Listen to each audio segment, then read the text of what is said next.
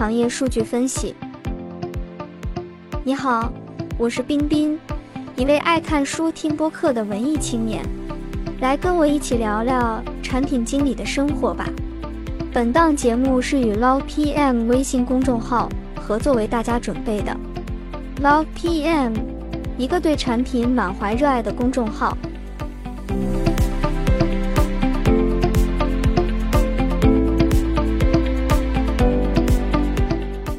本篇是根据《精益数据分析》一书中的内容而来的，我自己做了整理，加上了一些真实的案例和平时工作中遇到问题的思考，把这本书的部分内容重组带给大家阅读。欢迎大家也在留言区写下你们自己在数据分析中遇到的坑和问题。那天组里一起评审产品需求，我们在讨论一个功能做成 A 方案和 B 方案如何抉择的时候。有个小伙伴提出，可以先按照某个方案做，再由数据来体现效果。但是开发哥哥觉得，数据分析无法给出细节上的指导建议。就像有个人问你前面咖啡厅怎么走，你告诉他前面一百米右转有家瑞幸咖啡，他按照你的指引去了，但是其实他不知道前面一百五十米还有家星巴克，一百米左转还有家全家。这不是他自己选择的结果。当他知道了不同方向的咖啡店，并且尝试后，会有自己的选择和判断。所以，设计上呈现给用户的东西，都是一系列设置好的规则。用户通过我的指引来到咖啡店，但是下次去不去，那需要看用户的选择。所以，数据分析不是万能的，它只是有指向意义。究其背后的原因，还需要辅助用户调研来实现。所以，使用一个工具前，我们还需要对这个工具进行一些知识储备，从而更好的去使用它。知道哪些是关键点，哪些是它的局限，需要其他部分来弥补的。一，放弃虚荣指标，寻找好指标。虚荣指标看着很美，其实没有什么用。比如。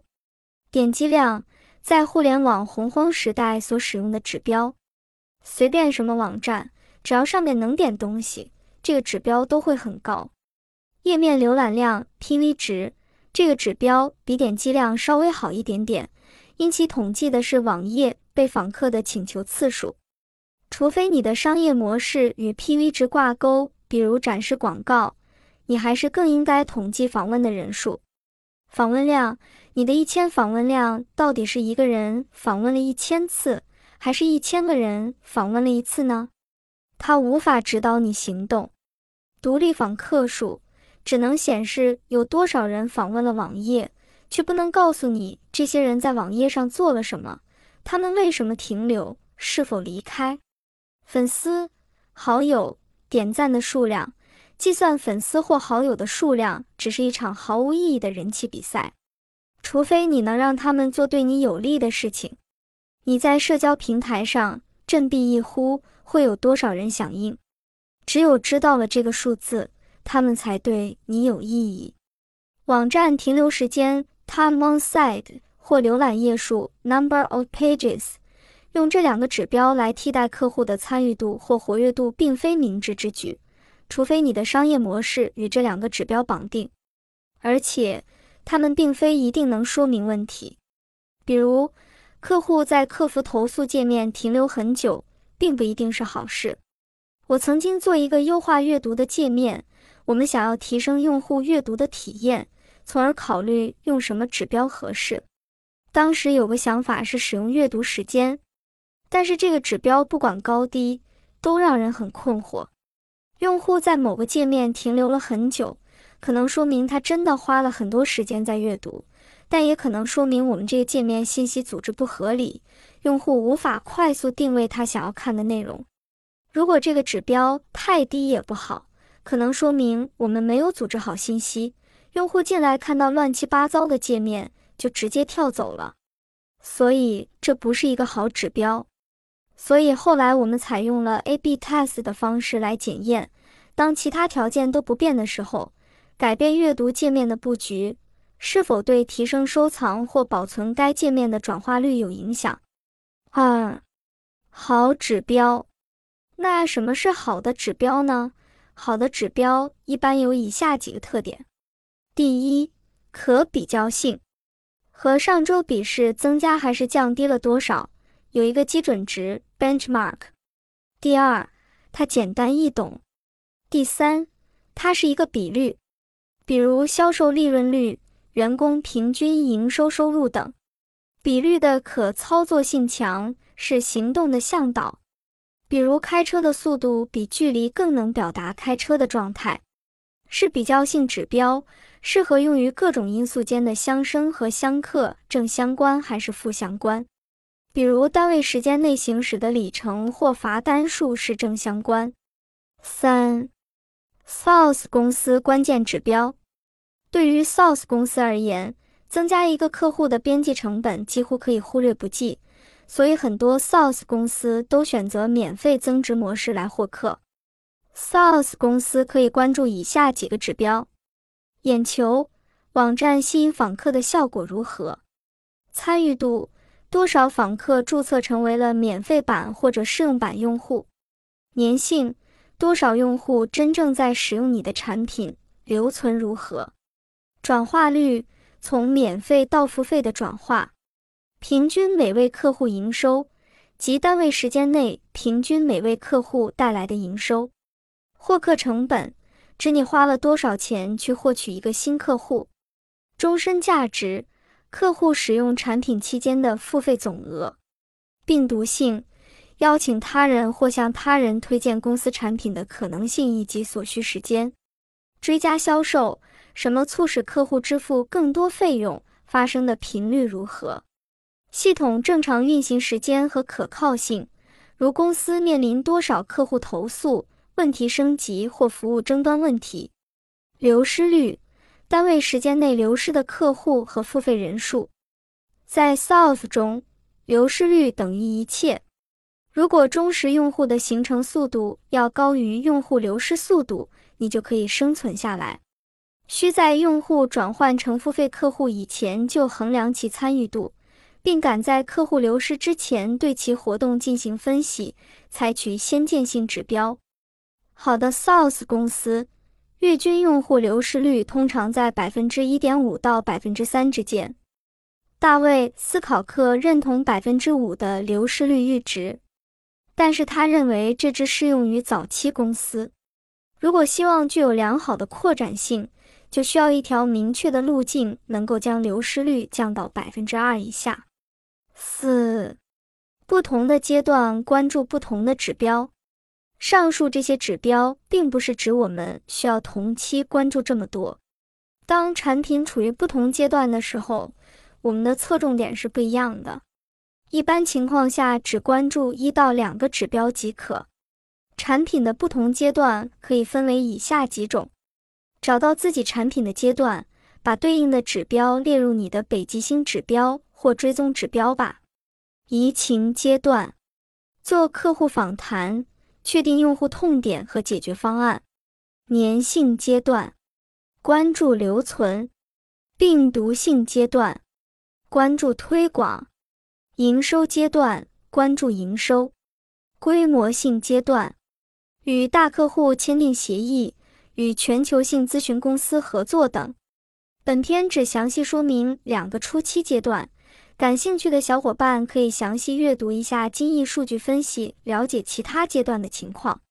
阶段一移情，这个阶段是产品最早的时期，主要是来确定用户痛点与你解决方案之间的匹配程度的。通过分析用户的行为模式和理想行为的分布，发掘高活跃度用户的共同点，找到与自身产品相匹配的市场，在这个市场中。再去选择一个真正的数据指标，可以监控产品效果，并且这个指标是可付诸行动的。但是，如果你已经开发了一个产品，但是产品还不振奋人心，那么可以将产品转向另一个市场。注意，这里是市场产品契合，而不是产品市场契合，因为你在改变市场这个变量商业模式，同时保持产品相对不变。所以，产品初期很重要的一点是，产品经理需要走出办公室，在每个市场选取十到十五个用户进行访谈，来验证你对他们的问题提出的假设，寻找这些客户的相似性，找到细化和利基市场。比如，中小型企业这个市场定义就太宽泛了，我们可以继续按照行业分类、位置、购置商品的方式、预算、行业增长。季节性、法律法规、决策者等众多数据来划分，判断是否能进入下一阶段的依据是所进行的优质客户访谈是否足以使自己确信已找到值得解决的问题。我是否足够了解我的客户？我是否相信自己的解决方案能够满足客户的需求？阶段二粘性。此阶段已经确定了产品投放的市场，并且明确了产品是能够解决用户的痛点。那么这个阶段，你需要将用户的粘性提到最高，让他们购买且续费。所以，我们需要开发或优化一些核心功能。但这个阶段容易出错的点在于，开发了一堆没有太大用途的功能，或者完全是按照客户的反馈进行开发。很多产品。经过一些年的迭代，变得非常臃肿，就是在功能规划出了问题。所以在开发之前，我们需要先问自己几个问题：这个功能有什么帮助？为什么能提高留存？你能衡量这一功能的效果吗？功能要开发多久？这一功能是否会使产品变得太过复杂？这一新动能会带来多大的风险？这是用户真正想要的吗？这项新功能有多少创新？注意不要根据用户的反馈过度优先某项功能。用户会说谎。在产品的 MVP 阶段，用户的行为要比话语更可靠。简单跟踪下应用内不同功能的受欢迎程度，即可知道哪些功能有用，哪些没用。Rally 产品案例：CEO 会要求。开发功能时，产品团队会定下一个指标，产品的用量必须达到一个指标，才能保证功能的进一步开发。通常最容易做到的事情，很少会产生较大的影响。比如把按钮从红色变成绿色，即使影响了留存，也是微不足道的，并且很容易被模仿。最好选择下大赌注，孤注一掷。尝试更激进的试验，并开发更具颠覆性的产品，尤其是在初期，用户的期望并不高的时候。我曾经做过一个垂直领域的工具类产品。我们同期有一个竞品，是一个老教授自己开发了八年的成果。老教授也不是很着急的迭代，每天下班自己手工标注一些语料，然后写了语义检索的核心代码。虽然这款产品用户体验不好，也很难上手，但是因为其核心技术牛，能够做到检索中的检全检准，让很多专业用户无法舍弃，而且核心竞争力还无法模仿，这就是技术壁垒的优势。五，免费模式还是增值模式？